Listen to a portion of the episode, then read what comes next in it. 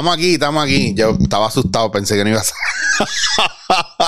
ok, se oye, estamos en victoria. Es que no me puse los headphones, estoy vago. Este, bueno, gente. Bien rapidito, bien rapidito, bien rapidito. Este va a ser bien cortito, para que sepan. Vamos, en marzo yo creo que va a estar el Patreon ya montado, número uno y número dos. Quiero que hablar, darle las gracias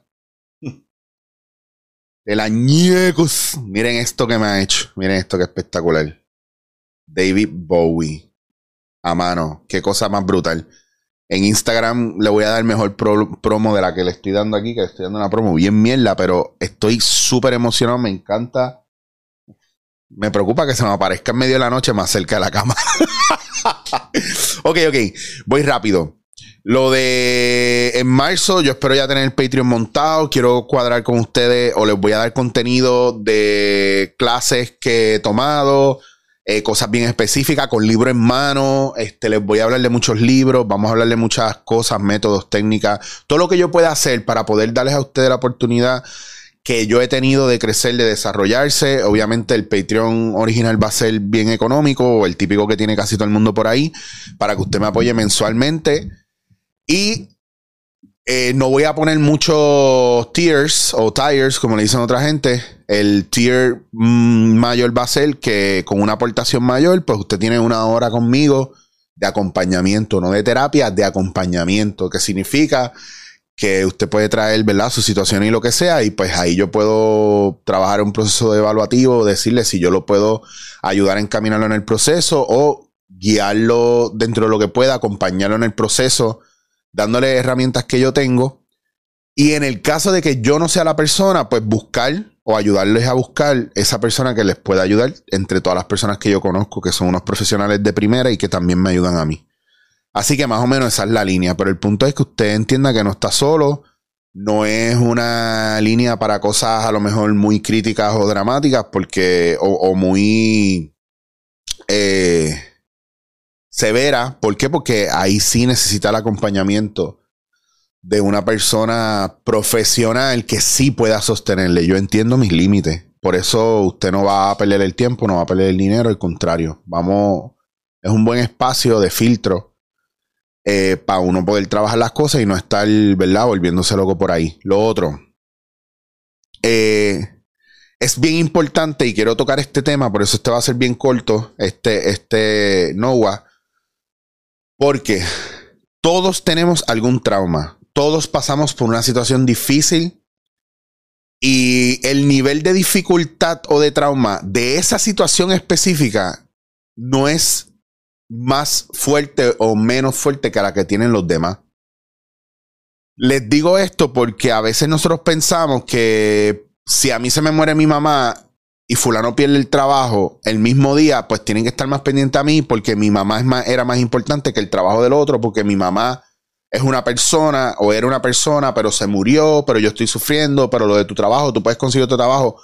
Tenemos que tener cuidado cuando queremos evaluar cuando el problema para nosotros es mayor para nosotros que para la persona. O, o esa cuestión de hay personas que están peor que yo, tengan cuidado con ese pensamiento ese pensamiento es una invalidación del dolor y del, proceso de los demás.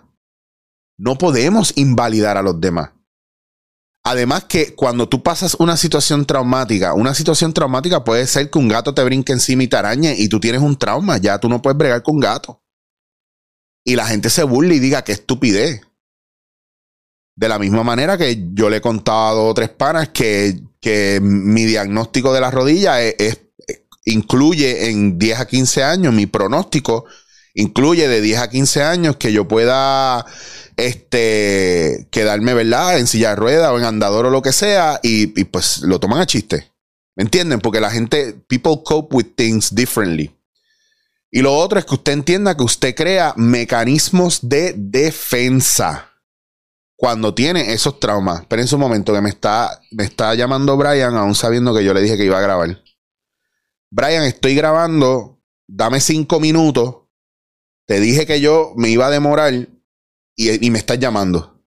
y estoy en medio de la grabación contestando la llamada. Que la gente sepa que Brian Reyes no sigue instrucciones. bueno, ya sabes, busquen a Ryan, a, Brian, eh, Chucky Brown y Tripensel, el pana mío, el colorado del, del, afro. Este, que venía para acá porque le dije que viniera porque tenemos un, un date ahí para hablar. Procesos de acompañamiento. Pues cuando usted tiene ese trauma y, y pone ese mecanismo de defensa para superar el trauma, usted va a un terapeuta, usted lo supera, lo olvida, no sé lo que pasa con el trauma, porque eso es decisión suya, usted lo trabaja o eso es el viaje suyo. Pero usted mantiene el mecanismo de defensa y lo trae a lo próximo, al próximo trabajo, a la próxima relación. Y yo le digo a la gente que tiene que estar pendiente a eso, porque esos mecanismos de defensa se vuelven tu personalidad y muchas veces cuando la gente te lo, te lo saca en cara, tú dices, ah, es que yo soy así, si no me quieres, pues jódete. Eso es un mecanismo de defensa también de ser un vago y no trabajar lo que uno tiene, que es jodón. Entonces, hay un factor bien importante que debemos entender y es que si usted va a una guerra y usa una armadura y está en la guerra y está cogiendo cantazos por todos lados, golpes, pa, pa, pa, pa, pa o espadas, clan, clan, clan, la guerra acaba Pasan los años, hay paz y hay amor. Y usted sale a la panadería a comprar pan porque tiene hambre, pero va con esa armadura puesta y con todo ese armamento puesto cuando llega a la, a la panadería que usted cree que va a pasar. La gente se va a asustar. Usted no va a entender por qué se asustan. O la gente se va a reír usted y va a decir que usted está overacting. ¿Por qué? Porque usted está actuando de acuerdo al trauma que usted tuvo o al trauma que está teniendo. Entonces no lo ha superado. O lo superó y no se quitó los sistemas de defensa que se levantaron por eso. Así que también tenemos que hacer ojo y ahí hay que hacer hincapié a eso porque son dos cosas bien importantes. No subestimar el trauma de otro o el problema de otro y recordar que cuando nos hacemos responsables de nuestro trauma también tenemos que ser responsables y chequear nuestros mecanismos de defensa porque muchas veces son los que impiden que nos movamos hacia adelante. Así cortito, pero en el Patreon yo voy a abundar sobre eso. Y recuerden que ustedes me pueden escribir a chichowasir.gmail si usted tiene una pregunta que quiere que yo conteste aquí con relación a algo, ¿verdad? De la vida o mi punto de vista. Esto no es un debate.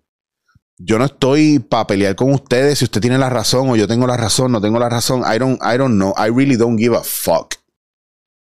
La verdad no es absoluta y como les he dicho muchas veces, la verdad es un florero en medio de una mesa y nosotros somos cámaras alrededor de ese florero en medio de la mesa. ¿Quién está viendo lo correcto? Se las dejo ahí para la próxima.